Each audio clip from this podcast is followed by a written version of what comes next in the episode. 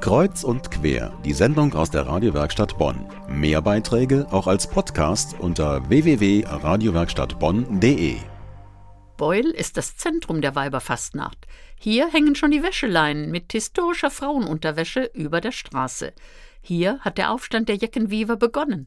Bei uns im Studio ist Georg die Vossen, der schon viele Filme gedreht hat über Bonn und die Bönsche Sproch. Das ist unser Bonner Dialekt. Georg die Vossen hat ein Jahr lang eine Beuler Wäscherprinzessin begleitet und darüber einen Film gedreht. Guten Abend, Herr die Vossen. Herzlich willkommen. Ja, guten Abend.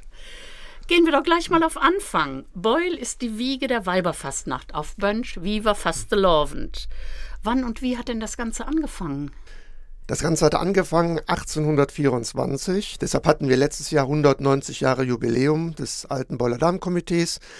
Ähm, 1824 deshalb, weil ein Jahr zuvor in Köln zum ersten Mal ein richtiger Rosenmontagszug organisiert wurde. Und äh, die Männer, die also immer die Wäsche abgeholt haben aus Köln, zum Waschen nach Beul gebracht haben, die Frauen haben sie gewaschen und dann haben die Männer sie wieder zurückgebracht die Männer sind dann just in diesem Karneval, eigentlich 1823, versumpft. Und weil das ja 1824 auch wieder drohte, äh, dass also die Männer dann eben ausgerechnet der Karnevalszeit äh, im Kölner Karneval verschwinden und die Einnahmen versaufen, haben die Frauen dann beschlossen, wir feiern 1824 einen eigenen Karneval in Boll. Ähm, ich habe überlegt, wieso heißt das denn eigentlich Wäscherprinzessin? Ich weiß, in Beul wurde viel Wäsche gewaschen denn äh, da gab es den Rhein und da gab es die Sonnenseite mit den Wiesen, wo man die Wäsche bleichen konnte. Dann wurde sie schön weiß. Das äh, Amt der Wäscherprinzessin, also diese Institution Wäscherprinzessin, wurde ja erfunden äh, 1958 in einem Triumvirat. Da war die Maria Balzer, das war die damalige Obermöhn, beteiligt. Äh, da war der Oberstadtdirektor beteiligt. Da war der Bürgermeister von Boll beteiligt die haben sich eigentlich dieses Amt ausgedacht, um dem Boiler Karneval neuen Schwung zu geben.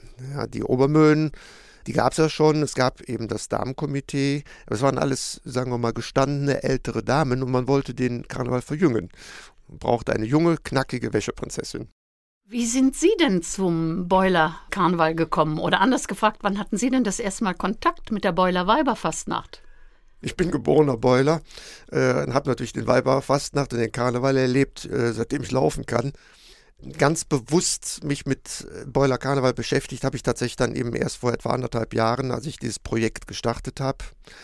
Als ich mich entschlossen hatte, äh, zum Jubiläum 190 Jahre Altes Beuler Damenkomitee einen Film zu machen und die Geschichte der Beuler Weiberfastnacht auch mal aufzurollen. Ich drehe ja Filme zur Bonner Stadtgeschichte. Ja, damit weiß ich auch schon, äh, was sie auf die Idee gebracht hat. Das war nämlich meine nächste Frage. Wie sieht denn so eine Wäscherprinzessin aus? Ja, idealerweise jung und knackig. Äh, und ist kostümiert mit so einem Wäschehäubchen. Ne? Ja, sie hat eine eigene Kluft, ähm, ein Kostüm, das ist äh, auch eigentlich speziell angefertigt worden, geschneidert worden damals. Äh, das ist ja angedeutet an die Wäscherinnen, aber es ist angedeutet an die eigentlich französischen Wäscherinnen. Denn das erste Wäscherinnenkostüm wurde für eine französische Wäscheprinzessin 1968 äh, geschneidert. Also es gab auch zweimal Wäscheprinzessinnen aus Frankreich, aus Mirecourt, das ist ja die Partnerstadt von Boll. Und deshalb hat die auch so ein, ja, sagen wir mal, seltsames Häubchen auf dem Kopf. Bei uns im Studio ist Georg die Vossen, der ein Jahr lang eine Beuler Wäscherprinzessin begleitet hat. Er hat einen Film daraus gemacht Herr die Vossen, wie viele Stunden Aufnahme haben Sie denn gesammelt? So 50, 60 oder? Es werden wohl eher 250 geworden sein. ich war ja nun auf sehr, sehr vielen Sitzungen. Ich habe ja die Ann-Kathrin Buhl, das war ja die Wäscheprinzessin in der letzten Session, sehr lange und sehr oft begleitet. Äh, es ist irrwitzig viel Material zusammengekommen. Äh, was natürlich gesichtet werden musste. Und daraus ist eben dann ein Film von 85 Minuten entstanden, der zum einen natürlich die Ann-Kathrin äh, in ihrer Session begleitet, der natürlich das äh, alte Damenkomitee vorstellt und die anderen Damenkomitees. Ja, und natürlich die Geschichte der Boiler Weiberfastnacht ein bisschen spiegelt. Mhm.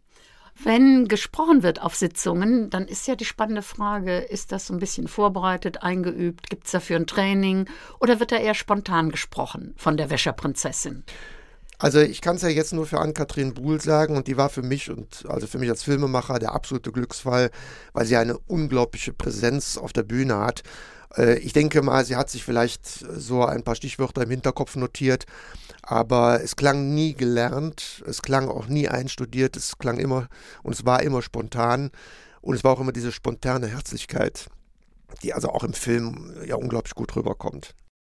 Die Wäscheprinzessin tritt ja vorzugsweise auf Sitzungen auf. Und das sind nicht nur Damensitzungen, oder?